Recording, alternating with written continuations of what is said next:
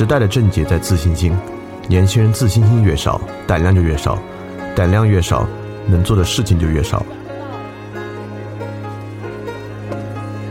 来翻转电台，用知识充实你对周遭世界的了解，培养你的安全和自信心。来翻转电台，用知识充实你的自信。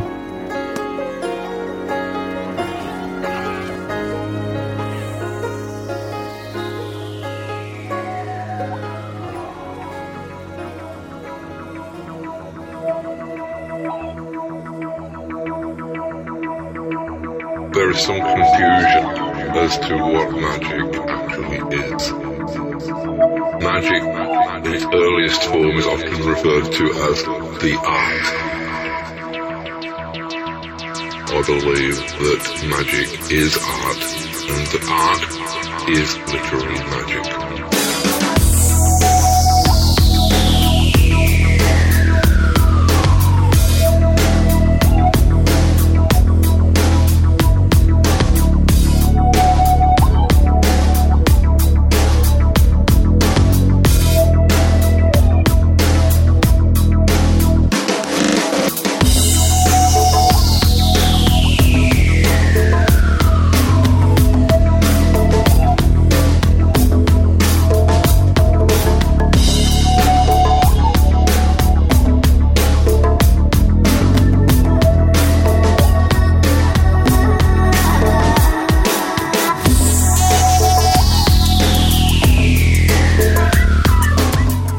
周一晚上好，我是李厚成，欢迎继续回来进行翻转电台的知识分享。这是倒数第二期了，在上一期我们讲了呃欧洲政治局势的改变，欧洲政治局势改变之后呢，马克思提出了他的主张，那马克思的主张很快得到了实践，就是巴黎公社。那巴黎公社当然之后被镇压失败了，那么我们就要问个问题了，那是不是呃这样的主张在欧洲就可以施行？如果施行不了的话，是什么原因呢？为什么十九世纪各种对社会展开变革的尝试，最后都暴露出了一些问题？这些问题最终的根本原因是什么？这个是一个急需要去解答的问题。那我们上次也讲了社会学的三大奠基人：卡尔·马克思、马克思韦伯、埃米尔·图尔干。我们在上一期讲了卡尔·马克思，那么这期我们接着开始讲马克思韦伯和埃米尔·图尔干。相信这次我们讲完这三位之后，大家会有一个认识，就是所谓的社会学三大奠基人，他们分别在什么意义上为社会学奠基，这么一个问题。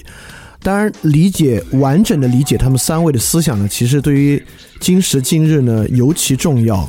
嗯，所以说我觉得这种知识分享还真不是拿来听着玩一下图一乐，也没什么可乐的。因为如果经常听的人也知道，其实。呃，从好玩啊，或者说有趣上啊，它既不好玩也不有趣。嗯，确实内容会比较重要点，尤其是马克思韦伯，因为在这三位里面呢，呃，我会认为马克思韦伯是尤其重要的一位，说出了非常重要的观点。那我们现在就不卖关子，我们来看马克思韦伯的观点。那么，马克思韦伯和埃米尔·图尔干代表了社会学的两条关键路径，一条呢称为实证主义社会学。一条呢称为解释主义社会学，那么实证主义社会学我们其实很容易理解啊，因为呃在我们进行科学教育的情况之下，对于什么是实证主义，其实我们是非常明白的。意思是说呢，当我们提出一个主张，它像科学实验一样，用社会数据去证明它，如果我们能够做这样的证明呢？代表这个主张本身是对的，我们很可能发现了一条社会规律。当我们发现这条社会规律的时候呢，我们未来就可以以这条社会规律既做分析也做实践。所谓理论指导实践，那所谓能够指导实践的理论呢，当然是经过实证的理论，在某在某一条路线之上。那例如马克思，我们上期讲马克思在《资本论》的时候，其实我们讲过一下啊，呃，是对英国的经济数据做了很多年的研究，通过计算算出剩余价值的。因此，在这个意义上呢，我们可以说剩余价值的计算呢，具有一定实证性，就是能够，呃，在实验中或者证实，或者能够用证据去证明它。那实证其实好理解，反过来难理解的是解释主义。什么叫解释主义？解释主义在我们讲海德格尔的时候呢，其实接触到过。解释主义可以说是二十世纪非常重要的对于真理论、对于认识论的一个反思。呃，当然我们往后讲会讲得更细啊。就大概我们会会说，解释主义的意思是说，真理或者类似于真理的东西，它并不是像一个苹果或一个石头一样，它就在那儿。我们就举起这个苹果说：“看，这是真理。”呃，我用苹果做例子，大家可能觉得奇怪，但事实上，对于牛顿力学定律，我们之前对牛顿力学定律的想象呢，其实就像是个苹果。我们把牛顿力学定律、力学定律写出来，说看，这就是宇宙的真理。那么解释主义认为呢，真理啊，或者是那个东西吧，就那个规律，它在那儿，我们能够做的呢，是对它的描述。所以不同的人都在以不同的方式描述那个东西。当你言说真理的时候呢，事实上你就已经不是真理了，它只是对真理的解释。我们知道解释学最初来源于圣经解释学，也就是说，圣经有很多文本啊，但你这再不信教的人可能也知道一二。那么这些文本的不同的教派会有不同的说法。当你使用这个说法的时候，当你没有以圣经的原始文本言说的时候，你就。仅仅是一个对圣经的解释，所以解释主义来源于这里。他认为，一旦我们开始言说，我们就不可能再说出那个真理，说出真理本身，它只是一个对真理的解释。那所以这个这两个对于社会学的关键路线啊，就一个将社会学当做像科学实验，当做一个科学系统来看待，通过社会事实、数据得出社会规社会规律；第二个将社会看作一种。需要去解释的对象存在，所以第一种实证主义社会学，他们得出的结论大多数是社会学报告，也就是说，这个报告具有严密的逻辑，有数量，有事实，一步一步证明。当然，这种呢是我们熟悉点的。第二种解释主义社会学，他们给出的更多的是散文式的描述，人类学的那种论述，也就是说，前者呢更偏重于定量，后者这种描述呢，甚至有文学性的描述，更偏重于定性。这是两种社会学的路线，这两种社会学路线呢，恰恰就是我们今天讲的马克思韦伯和埃米尔图尔干，不能说是他们发起的，就是他们延续下来的两条路。这两条路我们无意去争它哪条对哪条错，只是我们要从马克思韦伯的角度去看它哪条分别有什么用，解答这么一个问题。这个问题呢，其实我们今天的一个很重要的结论就是想说。如果你能够理解卡尔马克思的路径、马克思韦伯的路径和埃米尔图尔干的路径，那么你对于今天很多社会上的现象以及说法，你本身呢就会有一个非常强的辨别能力和基础思考的框架。那马克思韦伯在我们的教育里面呢是缺失了一环，呃，一是他跟卡尔马克思的观点呢有十分相左的地方，在某种程度上呢他是不认可马克思对于资本主义的一套批判的。那么，其实我不知道啊，因为因为马克思韦伯在对于十九世纪来讲实在太重要了。就为什么我们的教育里面丝毫也没有提他呢？你甚至可以以批判的方式提他，对吧？那我觉得没有提的一个原因，很可能是因为马克思韦伯的批判太深刻了。所以如果你真的告诉学生的话呢，学生很可能会认为他说的比卡尔马克思有道理啊。所以这是一个很有风险的东西。呃呃马呃马克思韦伯呢比卡尔马克思都叫马克思啊，两位马克思虽然一个是姓一个是名，稍微小一点，是一八六四到一九二零，非常可惜，嗯，他就是五十六岁就死了。那我认为如果马克思韦伯死的再晚一点呢，很可能能够对社会学做出更大的贡献，因为我们知道其实思想家大概能够持续工作到七十岁八十岁的样子，对吧？那呃包括韦伯在后期的经济与社会。比他最早期的类似于就大家脍炙人口的那一篇《新教伦理与资本主义精神》，他的思想已经往前推进一大步了。我们很难想象，再过二十年，比如到一九四零年，在二战，如果当他能够完整的目睹一战、二战，他对这个社会能够有什么新的看法？那么，与卡尔马克思作为青年黑格尔派，然后再慢慢走向历史，最后回到哲学不一样。那韦伯呢，是从法学到历史学到哲学的这么一个路径。他基本上遵循这个路径开始他的研究的。他的研究呢，在另外一个角度上继承了康德，起到了一个非常重要的结果。我们在讲康德那期的时候，其实讲过，康德调和了莱布尼兹极端的理念论与休谟极端的经验论。那康德调和的逻辑是什么样的呢？那康德调和的方式是设置了先验这么一个领域。将理念置于鲜艳的领域，从而呢调和了两大系统。那么马克思韦伯也调和了社会学领域的极端经验论与极端观念论，但他调和的方式呢有所不同。当然，解释学的方式可以说跟康德有非常直接的关系啊，是新康德主义一个非常重要的成果。当然，也来源于圣经解释学。那么，马克思韦伯怎么调节社会学领域的经验论和观念论呢？那我们首先要意识到一个很重要的问题：社会学领域的经验论，其根本也是观念。这个什么意思呢？我立马举个例，举个例子，大家就明白了。我们都知道经验经验主义啊，它否认的是逻辑联系，就我们不可能通过纯粹的逻辑推断就能得出经验呢。相信人的感觉，相信人的感觉之后呢，能够从感觉出发得到某种结论。但有个很重要的问题，这结论不也是观念吗？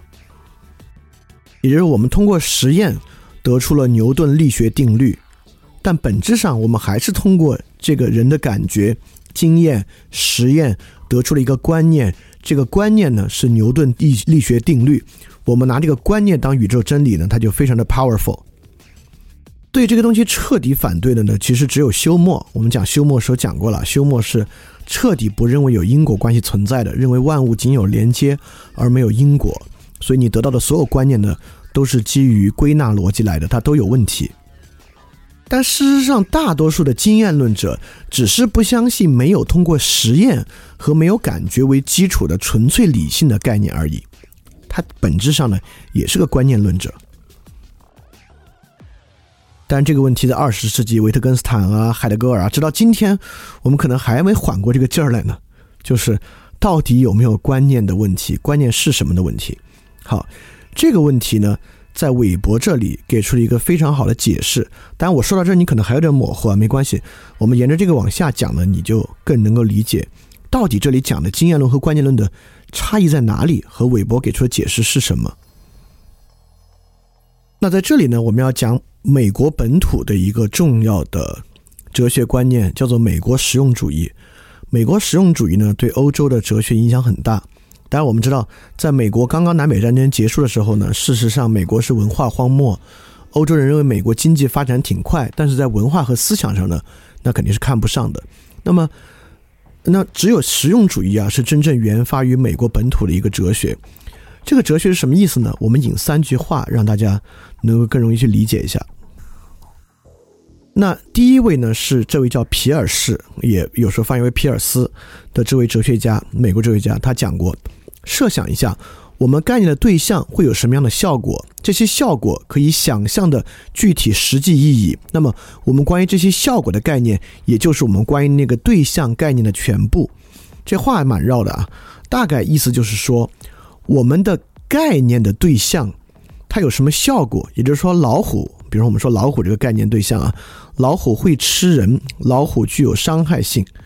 那么我们关于这个效果的定义，那老虎可能有一大堆别的性状，对吧？老虎的胃啊，老虎的肚子，我们我我我们抛开之后能看到啊。但我们假设就说，呃，老虎吧，老虎的外表它能够吃人，对人有伤害，就是这个概念的全部。有别的东西呢？你可以通过伤害推断出来。我举个古代最我我举个古典时期的例子啊，蛇呢咬了人，人不流血，但是人会死。对吧？所以这个时候呢，我们会得出一个概念结论，就是蛇很危险，而且我们认为蛇有毒，这是个推断啊。但是古人会进一步推断，那蛇为什么有毒呢？那一定人一定是因为蛇是邪恶的。那在皮尔斯看来啊，再推断到蛇是邪恶的这这句呢，没有必要，就没有必要去推断蛇是邪恶的，因为这已经超出了它的实际意义。那么，你看皮尔斯后期对于实用主义的一个观点啊，一个概念就是说，一个词或其他表达式的理智含义只存在于它对于生活行为的可以想象的效果上。因此，很明显，只有来自实验的东西才会对行为有直接的效果。如果人能够精确地确定一个概念的证实或否定所导致的所有想象的实验现象的话，那么他便因此对于那个概念有一个完全的定义。觉得没有任何多余这一点的东西，这个呢，比他初期稍微往后发展了一步，就发展了对于什么叫做实际有效也就是说，在你想象之上，能够通过一个实验证明它与感觉关系的东西呢，我们视其为有效。那比如说，我们之前也提到过啊，就是最早心理学的一位先驱，也是美国实用主义的一个关键人物威廉·詹姆斯。这个 William James 他有这么一句话啊：我们思考事物时，如果要把它完全弄明白，只需考虑它含有什么的可能的实际效果，即我们从它那里会得到什么感觉，我们必须准备做什么样的反应。我们对于这些无论是在眼前还是遥远的效果所具的概念，就这个概念的积极意义而论，就是我们对于这事物所具有的全部概念。也就是说，我们从皮尔斯和 James 的观点可以看出。美国实用主义论，事实上从底子上和经验主义是很像的，对吧？他相信必须从人的感觉出发，他相信必须是实际可感、可以实验证实的东西才是一个概念的对象。但是，他跟经验主义有一有一点不一样。第一，他不认死理儿，也就是说，某些经验主义者认为，当我们做实验能够得出的时候呢，我们觉得这玩意儿就是这个事物的本质，我们得出了全部的真理。实用主义刹车刹在这儿，就 OK，这是我们得出的，是对我们而言有意义的对此概念的的的内容。但是不是其全部呢？我们不好说。而且实用主义会认为，什么叫实用主义？实用主义认为这不重要。所以说，实用主义从什么概念上解决了修魔的问题？修魔认为我们什么都不能知道，因为一切呢都是归纳逻辑。实用主义认为，啊，对，确实一切都是归纳逻辑。但由于有我们的感觉作为基础，就我们知道的这些呢，可能也挺有用，而且它是实用的 （pragmatic）。那我们就知道这些就行了。这些到底是不是那么真的？是不是其根本呢？其实还好啊，我们可能也不用完全那么知道。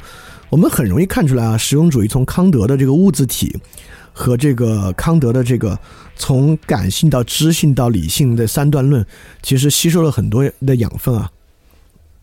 所以你看，实用主义是这个这样的东西啊，它是一个非常为什么 William James 现代心理学的一个启发者呢？也就是说，实用主义首先不是从你看，虽然康德是从物质体这个感觉、呃知性、理智来的，对吧？但康德其实认为这是从逻辑上能够推断出的啊，整个人和世界的全部结构，而不是世界的全部结构，至少是物质体可感部分和我们意识的全部结构。但实用主义更多的是从心理学和生物学上讲的。他认为经验呢不是知识，不是人脑对外部世界的反应，而是某种心理活动。意识流这个词就是 William James 发明的。因此，实用主义呢是有唯心主义成分的。而且，实用主义第二点，他在强调人的经验的能动性。就是著名的那位美国哲学家杜威也是这个实用主义的。杜威就认为人适应环境的活动呢，跟动物这种消极的适应不一样。人能够以这种感觉去积极的适应环境，这是实用主义不一样的。真正实用的，就在于我们可以以这种有限的实用的认识去积极的改变环境。第三呢，就是实用主义者反对把经验和理性对应起来，就认为我们一旦能提出经验呢，里面其实包含了理性要素。他们不去分辨，就是在欧洲大陆的这个经验与理性分析的问题。它的重要点就在于刹车。我刹车刹在那个点上，因为从那个点啊，一旦往深里要去问这玩意儿是不是宇宙的本质，是不是根本的问题，这个规律是不是实存的，一旦去问这些问题的时候呢，我们就不免马上要去陷入：你这是唯物的还是唯心的？你这是经验的还是理性的？所以实用主义认为那些东西反正又感觉不到，去管它干嘛？所以它的实用的意思是这个。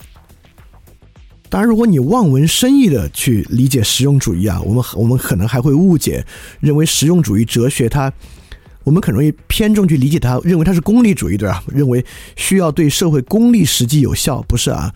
实用主义还完全不是这个意思。实用主义主要指的是这个实用的意思呢，是对感觉的实用，更多的是我我们可以再说的用实用主义的话来说啊，就是一旦这个呢能够激发某种心理现象呢，它就实用。啊，我们很容易看出来这个跟康德的关系，也很容易看出来这个跟日后所谓现象学等等的关系。那现在我们就说回来，这个在欧洲大陆的影响，就实用主义反过来极大的影响了欧洲大陆的哲学，包括韦伯，包括我们讲的胡塞尔、维特根斯坦、海德格尔，其实在他们的笔记里面呢，都写到他们其实很受到这个皮尔斯、William James 和杜威的影响。所以到韦伯这里呢，韦伯就提出了一个实用性的社会学观点。当然，韦伯没有用实用性这个词啊，韦伯反对的是实证主义。实证主义的意思是说，你通过数据得出一个玩意儿，你还是把它当这个真理概念在用。比如说，马克思从英国的经济数据里面算出了剩余价值，马克思会认为剩余价值是一个很本质的东西。但，呃，这是马克思观点啊。韦伯就认为呢，社会学是解释性的，也就是说，呃，如果我是马克思韦伯，我可能也能提出剩余价值这个观点，但我可不认为剩余价值这个观点代表资本主义真的有这么一条内在规律，甚至人类的社会有这么一个内在规律在。也就是说，在韦伯看来，社会学提出概念，历史学呢用这个概念进行分析，这概念是不是真理没关系，它有用就行。说到这儿呢，你们可能还没有认为，你们可能还没看出差异啊。我再举个例子，你们就理解了。因为一说剩余价值呢，你可能认为它还是一个抽象概念。我再说一个，你就知道它的实际的，就是我们之前其实批判过的，就是阶级。今天很多人呢认为阶级矛盾是个很大的矛盾，包括什么阶级固化啊、阶级上升通道板结啊。当我们这么描述的时候，在很多人观念里面，可认为阶级是个实存物。那马克思韦伯呢就会警醒这些人，阶级这个概念啊，只是我们发明出来解释问题的。你可别认为这个社会的人真的存在于某种阶级里面，而阶级与阶级之间存在对立。韦伯一定就会这么来提醒他们。从这里我们就可以看出实证主义的社会学与解释性的社会学的区别。也就是说，在马克思看来啊，阶级那阶，因为马克思是这个矛盾动力学嘛，阶级是实际存在的，阶级与阶级的矛盾是唯物的，它恰恰是社会向前推进的一个动力来源。但韦伯就会认为，阶级是我们分析问题的一个概念。阶级呢，其实本来就不是一个社会的本质和实存。那所谓那种实际的针锋相对的阶级矛盾呢，可能也是我们分析问题的一个概念。如果你真认真认为，因为这个原因，你跟某群人之间针锋相对啊，要互相干一仗的，马克思韦伯认为，那这个问题这就是你的问题了。这个问题啊，如果通通过阶级，其实大家应该能够理解到啊，直到现在。我们还没有克服概念带来的问题。其实福柯的很多批判就来源于这儿。在现代性社会里面，我们发明很多概念，有时候反而我们认为概念是更真实的。但概念背后呢，其实是权力。我没有意识到这个。也就是说呢，如果我们还不能区分概念和实存，我们就不能实现我们在之前经常提到那个，就是说我们怎么能够克服主观与客观的分别。我们如何才能够克服主观与客观的二分法？这个与这个解释学大有关系。当然，这不是我们今天的重点啊。但今天必须提出来，马克思韦伯因为这个原因很重要，而且这个原因我可以说的更明白一点，它最重要在哪儿？最重要在于，如果你认为概念是实存，那我们讲完马克思、韦伯和涂尔干，我们就有一个问题：他们三个到底谁说的对？那如果概念是实存的话，他们三个就必须有一个人说的对，另外两个是错的。一旦我们能用解释学的概念看问题，如果是马克思韦伯来看这个涂尔干和马克思，他可能就会觉得，抛开他们俩认为，抛开马克思认为阶级是实存，涂尔干认为共同意志是实存，社会是实存之外，他们的概念都是很好的对社会的解释，都是实用的，都可以用来解决问题。所以说，马克思韦伯在这点上的很重要的往前一步，就是以社会学解释学的观点，其实能够化解很多在什么概念是实存上的矛盾。那么，解释学引入到哲学和社会学呢，是个很重要的道路。这个就来源于圣经解释学，施莱尔马赫将圣经解释学呢引入到形而上学的体系内部。那这个内部人认为没有绝对可实现的真理，我们的真理呢都是解释性的。所以说，韦伯呢。也反对从莱布尼兹一直以来的充足理由律。我们都知道莱布尼兹的充足理由律啊，神意是充足理由律。那这也是德国理性主义很重要的传统。那在马克思这里，什么是充足理由律呢？唯物辩证法就是充足理由律，也就是历史进程所有事情发生背后那个导致这些东西能够发生的充足道理，就是唯物辩证法。所以说，那马克思韦伯一定反对这个啊。比如，马克思韦伯肯定会反对唯物辩证法作为充足理由律的存在。对马克思韦伯来讲呢，辩证法做一个分析方法，可能真的非常好。但你要说这是支配历史的规律，那肯定是不可能的。但这必须说，这听起来特别相对主义，对吧？就认为没有可达成的终极真理，我们只能解释。但这跟相对主义关系很不一样啊！你看，它其实是两个这个，一个是说没有终极规律，所有东西呢都是合理的；另外一种认为有终极规律，只是我们无法用语言描述终极规律，因此不是终极规律不存在，而是我们能达到的只是解释性的。这两者区别在哪里？区别在于，如果这个世界上就没有任何，因为今天很流行的、很时髦的是反本质嘛。因为如果这个世界上没有任何本质存在，那么这个解释啊，就真可能五花八门。什么解释呢，都有某种合理性；什么活法呢，都有某种合理性。但反过来，如果社会有本质存在，只是我们无法百分之百通达本质，但至少我们就开始可以判断这个解释更好。这个解释呢更接近本质，而那个解释呢就会糟糕一些。你会发现，就是这样的解释学不代表反本质，恰恰因为假设本质之存在，我们才可以判断 A 解释和 B 解释之间哪一个可能更有效果。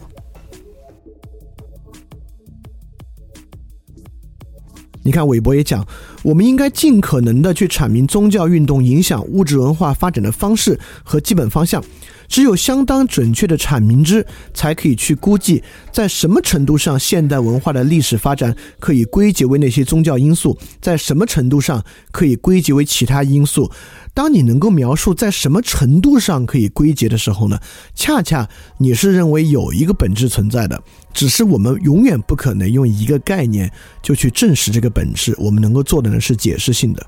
但是这这里一定要区别它跟相对主义的区别啊，不然很容易大家认为哦，解释学就是一种相对主义。当然，我们可以说解释学一定有某种程度上相对主义的倾向，包括我们之前讲哲学反思批判本身就有某种相对主义的可能性和倾向。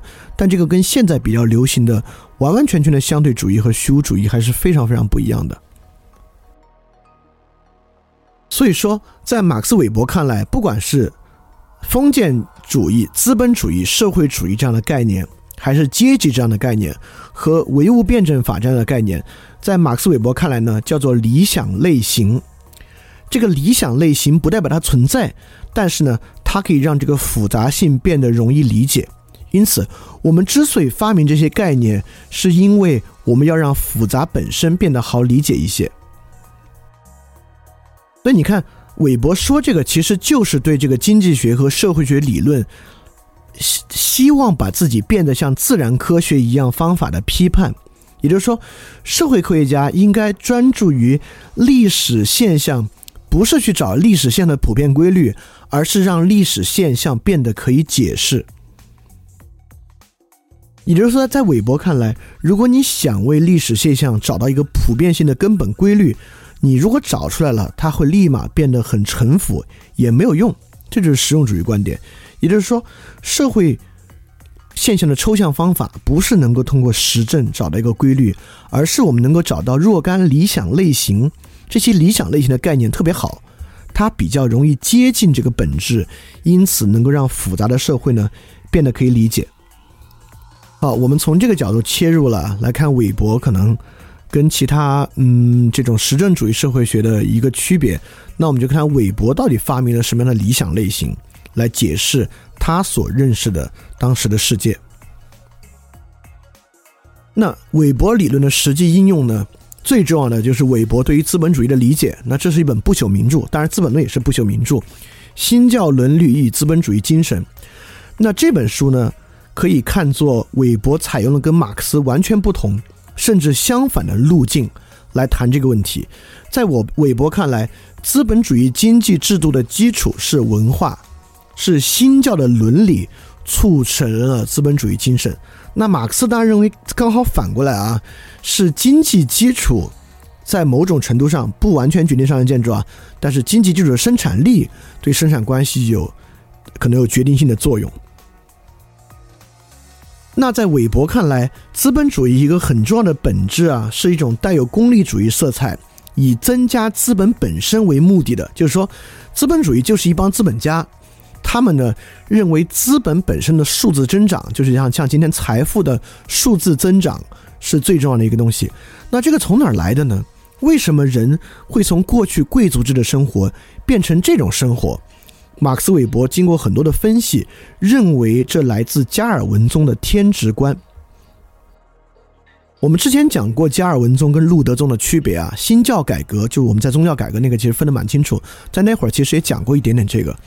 路德宗认为呢，人要因信称义，那你就你要自己去辨别了，怎么才叫真正的信呢？那加尔文宗认为啊，这相不相信都是早就定的，就是预定救赎论，人能不能得到上帝救赎呢，都已经定了。但是定了，我们怎么看得出来呢？也就是说，加尔文宗会认为，一旦人得到上帝救赎，这个人呢就会体现出他了解自己的天职、职责啊，就是你的先天职责、你的天命。一旦一个人了解自己的天职和天命，这个天职和天命其实是世俗的，你就能看出这个人在很多世俗事物上非常的擅长。那么，在加尔文宗所谓的新教伦理。也就是说，这帮企业家认为自己的天命是在世界上、在地上为神国积累财富，所以一方面呢，这帮人苦修，这帮人自己不追求享乐；第二方面呢，这帮人玩命的积累财富，自己过着清贫的生活，所谓清教徒嘛，过着很清修的生活；另外一方面呢，拼命的做大企业，积累财富。就是在今年的上半年，有一个在微信朋友圈很火的啊，就是一位企业家。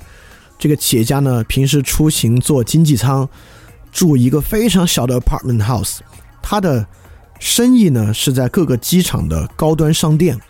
他也给子女不留财富，狂做慈善，捐出去好几百亿美元，就是这种典型的新教伦理。就自己过得非常清贫，但赚了巨量的钱。把这个钱用于回馈社会，当做自己在地上的天职。马克思韦伯认为呢，资本主义就是在这样的文化制度之上发展起来的。当然，我非常明白，在我们的教育背景之下，马克思那个观点呢。当然显得更有说服力。就是实事事实上，社会是因为生产力发展，是因为呃科技革命，因此生产关系开始改变。那不是因为有一个宗教观点反过来。但如果你去看新教伦理与资本主义精神，你一样会认为马克思韦伯这个找的非常好。而且我们现在都认为啊，如果认为一种社会变革来源于某种思潮、某种观点呢，我们会觉得这个总有点幼稚。就社会观点呢，来源于更一些更物质化的东西呢，才更有道理。但其实不是。我在这里呢，还可以介绍一个更偏重个人的一种关于资本主义的解释，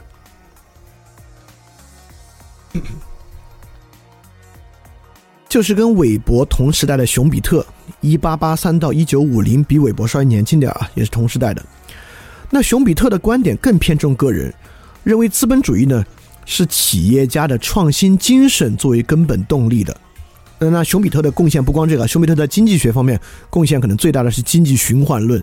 熊彼特提出经济周期的概念，这个当然非常非常重要了。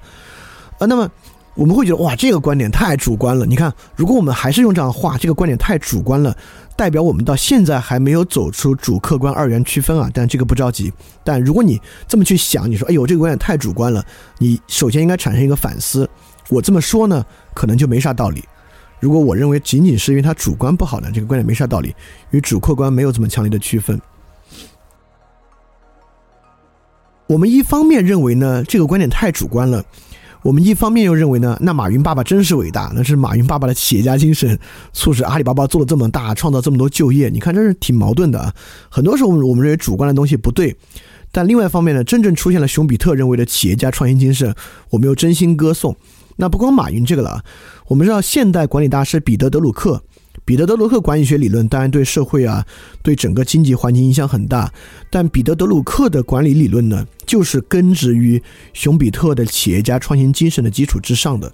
所以，虽然一方面我们觉得这种提倡个人精神的这个啊显得格局太小，肯定不是一个对社会好的解释，就马克思那种的，可能对社会听起来像个更好的解释啊，但其实我们仔细分辨呢，不是这样。当然，站在韦伯角度来讲呢，不能说哪个对，哎，他们都是很好的解释，但我们确实，我我们也不是说那就所有解释都很有道理啊。我们之前也讲过这个道理，很多解释都有道理，但我们要去能够对比的不是哪个对，而是哪个的道理更深，可能这个是可以对比的。所以我们反过来看，韦伯会怎么理解阶级呢？这是个很有意思的问题啊，因为在韦呃马克思在当时影响力很大啊，就美韦伯其实利用了一些马克思的区分来对资本主义进行分析，但我们通过韦伯的解释就能看出谁至少在阶级这个问题上理解的要深一点。韦伯提出了三个概念，也就是说三个理想类型，一个是阶级，一个是地位，一个是党派。对于韦伯来讲呢？阶级确实跟实质性的生存条件有关，主要是经济地位和市场地位。也就是说，在韦伯看来，一个人的经济地位和市场地位呢，确实是可以评价的。用这个呢，能够看出某种阶级。那第二个呢，叫做地位。对韦伯来讲，一旦到地位了，就已经是共同体原则了。也就是说，当你实际认为自己是。拥有一个什么地位，属于一个什么群体的时候呢？这个叫地位。也就是说，一个人可能很穷，一个人比如说他他在一个嗯一个蛮小的城市，他的经济地位和市场地位呢其实没那么高，但是他觉得自己呢是这个社会上啊最好的一帮企业家之一。当他这么想的时候呢，他的地位实际上是那样的企业家。那么，韦伯提出的第三个概念叫党派。党派在韦伯来来讲啊。不是代表现在所谓的政治党派啊，所有党在韦伯看来是实际被组织起来的社会斗争结构，叫党。到党派这里呢，韦伯也吸收了马克思的斗争理论。也就是说，马克思把这个问题如果用韦伯的框架，马克思想简单了。马克思的阶级其实是三合一的，比如说工人阶级，它既包含了一种实际的经济地位和市场地位。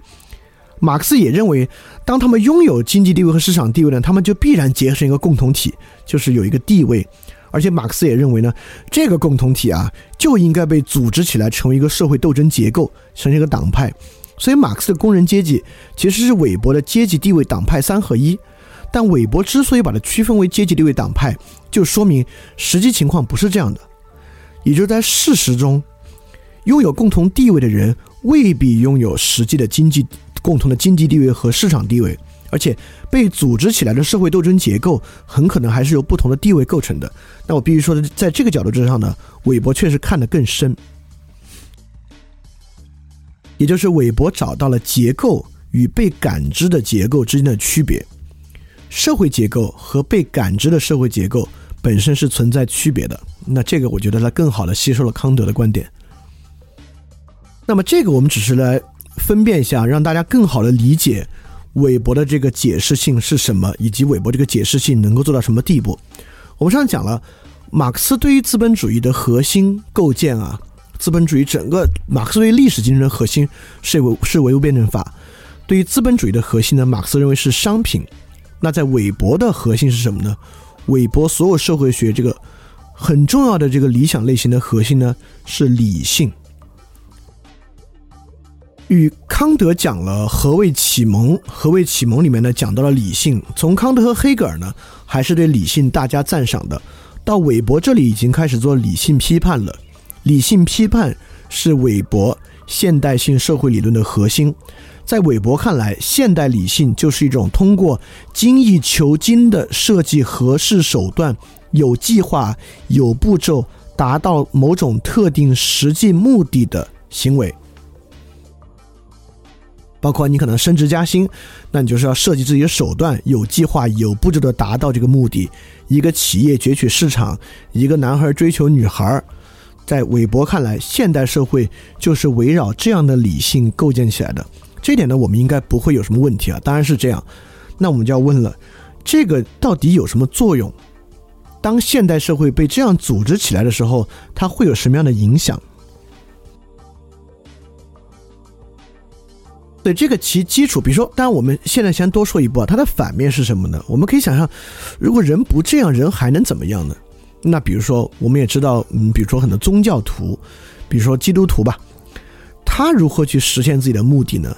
他祈求神的力量能够帮助他实现目的。他祈求神能够给他指一条路，因此他自己能够想出什么手段、什么计划、什么步骤不重要，他希望能够有神力自然的替他实现。但这只是一种啊，这不是基督教全部啊。说的好像基督教像一帮封建迷信啊，也不是这个啊。也就是说，这是另外一种可能性。所以说，韦伯敏锐的认识到，西方启蒙运动就是因为人认识到了自己可以理解并掌控自然，尤其是把自然变成一种可计算、可测量的科学对象。这种理性呢，改变了西方思想的基础，形成了这种现代理性，也促使了农业社会呢转向商业社会。因为我们看中国的农业社会啊，一一旦是农业社会呢。你知道人靠天吃饭啊，里面有很多东西是你理解不了的，洪水啊、降雨啊，所以我们就有土地庙啊、龙王庙啊等等的东西。但一旦我们认为自然是一个可算的对象，我们就完全不必再相信，也不可能再相信土地庙、龙王庙这样的东西了。所以这是韦伯思想的一个大背景。在这个背景之下，韦伯勾画了一个从启蒙理性走向工具理性的过程。韦伯把理性分成四类。实践理性、理论理性、实质理性和形式理性，这个我们一个个说啊。我们先说两个比较基础的实践理性，呃，这个跟康德的实践理性完全不一样啊。在韦伯来讲，实践理性就是指人追求个人利益的理性。我举个例子啊，这有两个苹果，一个大一个小，别人问我你选一个吧，反正都一个价钱，那我选比较大的那个苹果。这在韦伯看来就是实践理性，我追求个人利益，就是人自利的理性是实践理性，这很容易理解啊。理论理性呢，就是逻辑推理、抽象分析。比如说，我们说，嗯，OK，呃，燕子低飞要下雨。当我们推断这个逻辑链条的时候呢，运用的是理论理性。那么它第三个呢叫实质理性，实质理性呢也被称为价值理性。事实上，这个理性呢是启蒙理性的核心。我们知道启蒙理性干嘛啊？批判宗教价值、人本主义理性，包括康德的纯粹理性批判，尤其是康德的实践理性批判。康德的实践理性最后得出的恰恰是价值理性，因为人透过实践理性知道善恶，能够感受到道德律，什么该做，什么不该做。因此，启蒙理性，康德说啊，人要大胆的运用自己的理性来行动。这个行动呢，不是说能去赚更多的钱，是知道对错，你就能够知道价值理性。那什么叫最后一个形式理性、工具理性呢？最简单就是指数量化的这种理性，就是我们今天做比特币投资、做股票投资，要不要买房、财富最大化的这套理性，就是形式理性。这套形为什么要形式理性呢？就是指这个理性不像价值理性要有内容、有好坏，形式理形式理性呢没有好坏区分。你可以一个罪犯也可以用形式理性去想怎么样可以骗更多的钱，一个慈善家也可以用形式理性去想怎么样可以帮到更多人。就是我们刚才讲的，我们将自然变成一种可计算、可测量的科学对象，可计算、可测量、可知，本身呢就是这个形式理性。那在韦伯看来，当代资本主义精神的核心。就是形式理性的扩大，就是启蒙理性转变为形式理性的过程。当启蒙理性对于宗教批判队伍慢慢被形式理性控制的时候呢，资本主义和现代社会就形成了。当然，韦伯一点不觉得这个好，韦伯恰恰忧心忡忡地认为，这就是理性铁笼被建成的过程。在韦伯看来啊，工具理性其实是启蒙理性科学技术演变和发展的结果。就当我们有启蒙理性知道好坏，又有科学革命的科学精神，对将自然变成可算对象之后呢，我们必然会产生一种工具理性，也就是说，我们开始追求效率，追求实施的技术。我们这我们上次其实讲过啊，科学是怎么变成技术的，其实就是工具理性的结果。为什么十九世纪的技不光不光是科学革命，更重要的是技术革命，科学变成了实际，包括。马车变成铁路，实际上所有东西，包括新的通信方式、电报的出现，都是以提高效率作为核心的。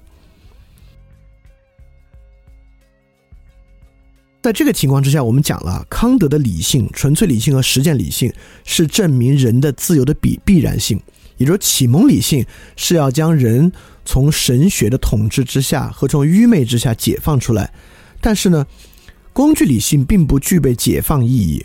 工具理性更好的就就像一个它的名字一样，它是工具，它能够高效，它能够成为统治自然、更好的利用自然的一个工具。而当启蒙理性将统治自然作为目标的时候呢，最终就实现了工具理性的霸权。因此，工具理性呢变成了理性的支配。这有一个很可怕的东西呢，那就其实不是人在控制这个理性，反而是这个理性呢会控制人。也就是说，其实人也是一个自然的对象。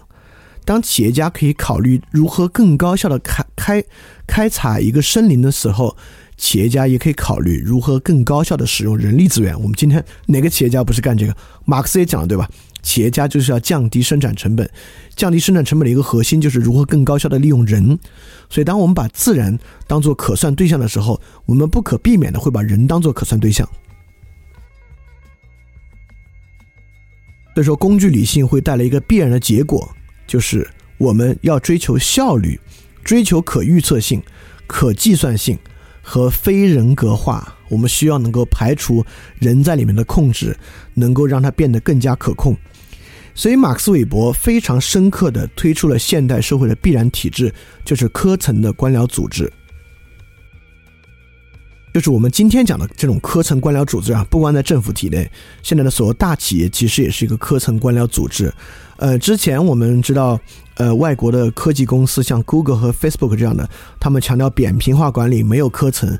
但今天如果我们再去阅读 Facebook 和 Google 关于他们新的管理体制的书籍，他们也认为中层其实是企业的核心和企业的生命，需要靠掌握一个中层，连通高低层，实现企业的最大化。会发现，在这个情况之下，其实科层管理组织是不可避免的。科层管理组织的核心呢，就能够体现出这种工具理性发展到极端所产生的一个结果。当然，这也是十九世纪文学立即反应啊，特别是苏俄文学。我们知道，契诃夫塑造了很多小的官僚人员的悲惨命运，包括我们讲之前讲卡夫卡也讲过，卡夫卡小说一个非常重要的核心就是塑造科层官僚组织对人的异化作用。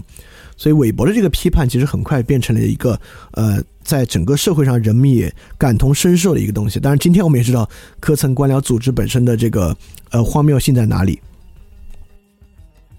就冯小刚的去年那个电影《我不是潘金莲》，其实本身跟反腐都没什么关系啊。包括潘金莲本身和里面所有的层层官员，其实体现的也是科层官僚组织荒谬。就是包括这个范冰冰所扮演的人物，她本身的诉求是荒唐的。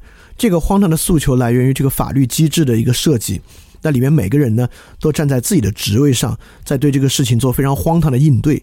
所以本质这个就是对一个科层官僚组织荒谬性的一个批判。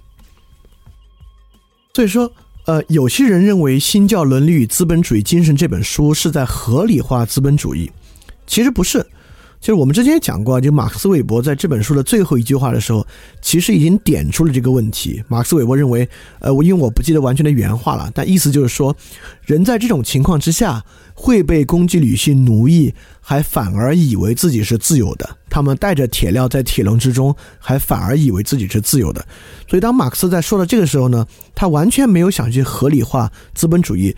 虽然前面的过程说新教伦理与资本主义关系，他并不像马克思一样。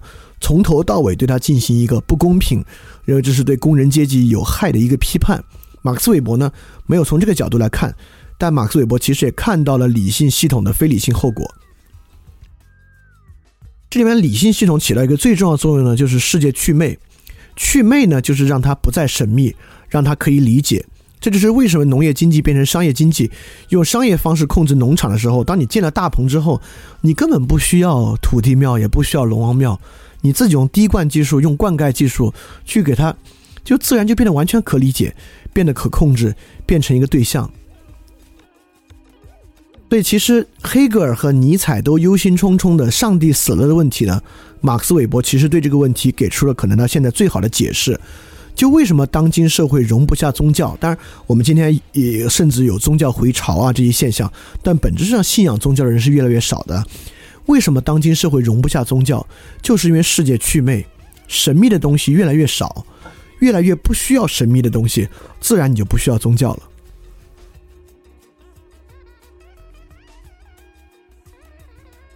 所以韦伯就讲，我们的时代是一个理性化、理智化，尤其是将世界之迷昧加以去除的时代。我们这个时代的宿命，便是一切终极而崇高的价值，或者遁入神秘生活的一个超越世界，或者流于个人直接关系上的一种博爱。之前讲了，就在这个时代，要么宗教是一个装饰物，要么宗教是一个神秘世界。所以我们发现，今天其实有很多人会觉得啊，为什么不能信宗教？我们也信宗教啊。但不管今天为什么灵修这么火，也就是说。它必然无法在理性世界存在。我们知道中世纪的宗教，特别是引入亚里士多德主义之后，是理性化宗教。奥古斯丁、托马萨奎纳。那今天有谁再提理性宗教，这简直愚不可及了，对吧？要么宗教完全进入神秘主义，就是今天的这个状态啊；要么呢，它只是个人关系上一种博爱，也就是说，它变成个人的一种价值取向，比如说，呃，就类似于博爱这样的价值观。所以，这种理性系统追求高效、去人性化本身会带来很大的问题。这个带来的问题，马克思韦伯进一步分析，又得出了一个与马克思不同的结论。这个结论大家来看看，可能谁说的会更有道理一些。这就是韦伯的体系里面非常重要的关于权威结构产生的分析，就是理性官僚系统的普遍性问题。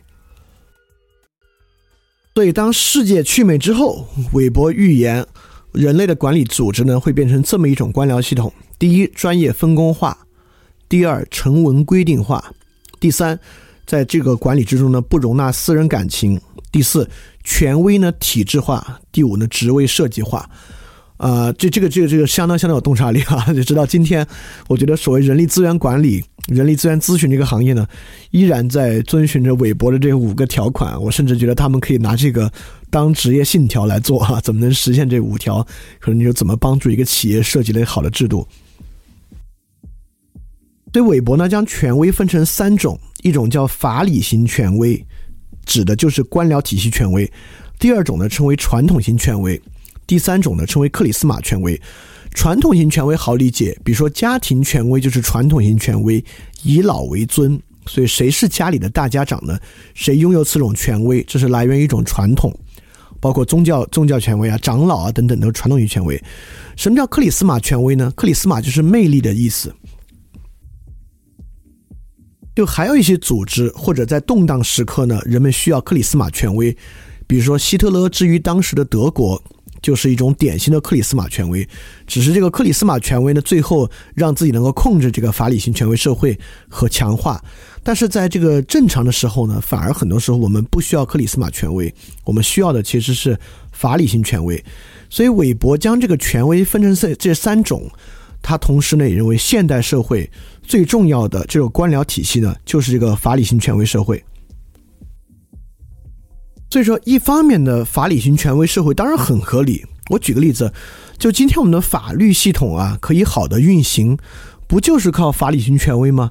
我们为什么能够得到一个好的司法系统，不就是靠分工化、司法成文、剔除个人的私人要素、建立权威、设计专门职位、设计分权系统来实现吗？所以说，马克思韦伯从来都没有认为法理型权威就一定不对啊。韦伯会认为呢，法理性权威当然有它非常好的一面。它的三个最核心的，第一，不受传统约束，完全是形式理性架构的。包括很多企业，你看现在很多企业大搞企业内部改革啊，其实就是能体现出完全不用考虑这个传统，怎么高效怎么来。当然，实际执行的时候会遇到传统权威的问题啊，这是另外一回事儿。但至少在这个体系设计之上呢，是不必考虑的。第二，通过系统知识垄断形成行政垄断。这是什么意思呢？这个意思其实回答了君主立宪制国家的君王为什么最后一定会变成纯粹摆设。因为按理说，君主立宪制国家在宪法上啊，对于君王其实还是有很多权利的，你可以干这干那。但最后发现这些权利啊，你一概一条也用不到，是因为整个系统啊，通过分工将行政知识拆分。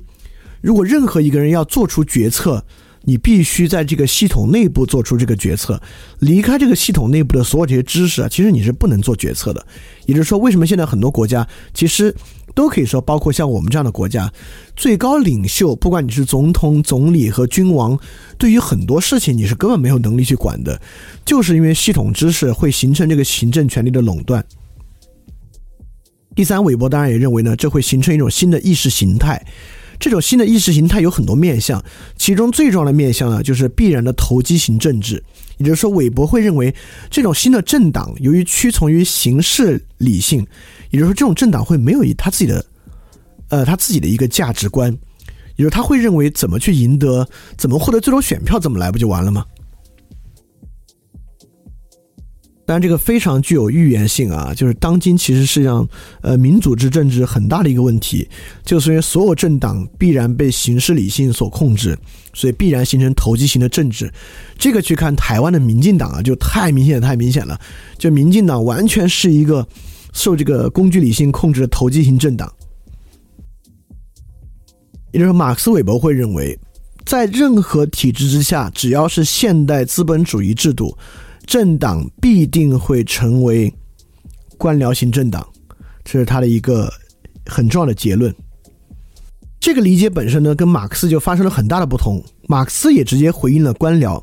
马克思回应官僚的核心是要看我们怎么克服官僚统治。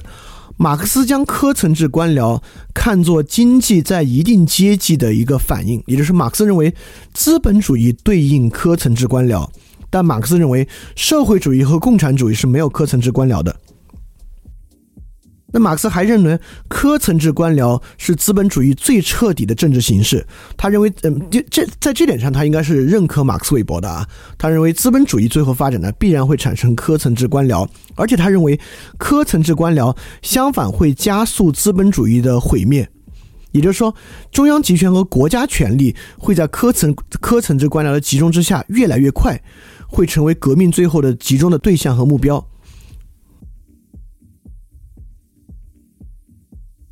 那怎么去克服呢？就是马恩，我们刚刚讲了，巴黎公社是一个典型的革命样本，所以马恩认为，公社式的自我管理呢，可以阻止和扭转官僚倾向。也就是说，领导的功能呢，仅仅是就是国家级领导的功能，仅仅是一种技术上的必要。甚至呢，他会不去分化。当我们形成公社型的小团体的时候呢，我们就可以克服官僚控制。所以，自我管理制度是合理和最高效的，而不必要使用官僚管理。所以，马克思认为官僚将在社会主主义制度中得到克服。但韦伯完全不这么看。韦伯认为，社会主义将加强官僚化的倾向。在韦伯看来啊，马克思其实一直低估了很高的生产力之中经济对于生产和公平分配的冲突。也就是说，马克思认为经济越发达，就工人能够越容易看出这个分配不公平，他们就越有动力革命。但韦伯一直认为马克思低估了经济发达之后在官僚体系内部调和这个的一种可能性。就任何带有。呃，计划经济啊，或者我们讲国家资本主义的这个方式呢，更容易将整体的经济一个巨大的经济置于到一种从上到下贯彻式的指令秩序之中。所以说，韦伯会认为这种工具理性啊，会让社会主义之下的经济管理单位必然性的染上官僚习气。但用“染上”这个词就说明不好了，或者说它必然会养成一种官僚习气，而且会奠定和生产一种新的官僚阶级的产生。所以说，马克思韦伯就很准确的预言，无产阶级专政的结果，并非是工人自己统治，而一定会形成一个官僚阶级的统治与支配。当然，在那个时候呢，我们可能很难去分辨马克思和韦伯谁说的对啊。但今天其实已经有很多社会主义国家和计划经济尝试了，苏联、我们等等等等的国家。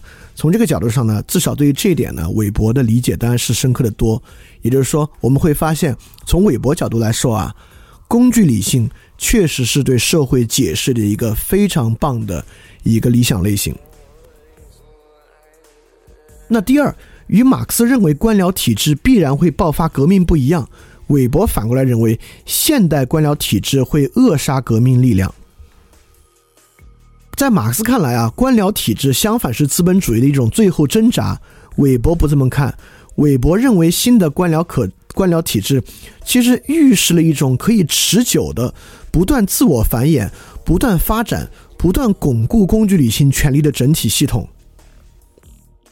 所以，在这个角度之上，我们能看出马克思是一个非常乐观的人。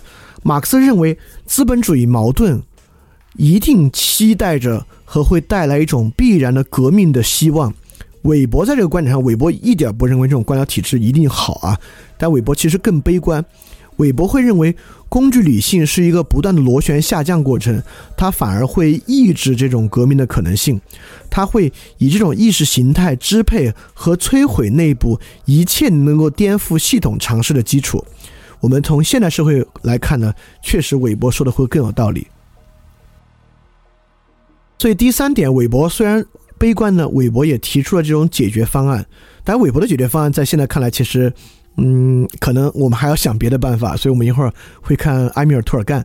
那韦伯认为其出路呢是维持民主与官僚体系之间的平衡，而非通过激进的变革来实现。这个其实不新鲜啊，就是如果大家理解安东尼·吉登斯在二十世纪跟布莱尔一起搞的第三条道路呢，第三条道路就是想走这个道路，但吉登斯自己最后也说第三条道路被最后失败了。所以说，韦伯的洞察非常好，但韦伯给出的方案呢，确实还当然我们也不能要求韦伯是一个完人啊，他确实没有给出一个最好的方案框架。所以我们可以看出，韦伯跟马克思在几点上非常的不同。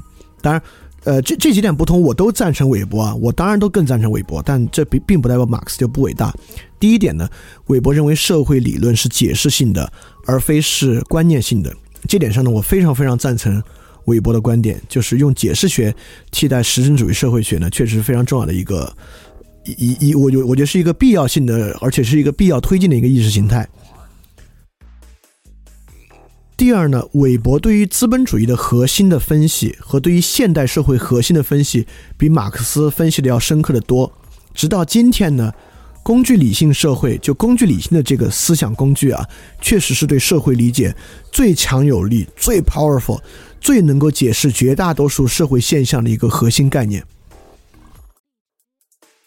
更不用说韦伯的官僚体系，就是在工具理性之下必然的官僚社会。那官僚社会也是对当今社会的权力分配和权力分布的一个非常重要的一个分析工具。那么其实，呃，这两这两者其实之间没有那么深的矛盾啊。如果我们用解释性将马克思的阶级和经济资本主义批判当做一个解释之后呢，它本身也是个很强的解释。我们也知道，马克思、卡尔马克思加马克思韦伯其实就汇合而成了新法兰克福学派。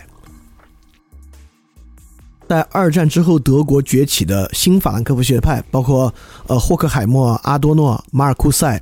呃，哈贝马斯，尤其是哈贝马斯，能看出非常浓重的卡尔马克思加马克思韦伯的倾向。就这两位德国伟大的社会学家，他们的两个路径，其实在法兰克福学派那里或多或少合成了一种路径。当然，它能够合成一个路径的基础啊，就是你能够接受马克思韦伯的解释性社会学的一个观点。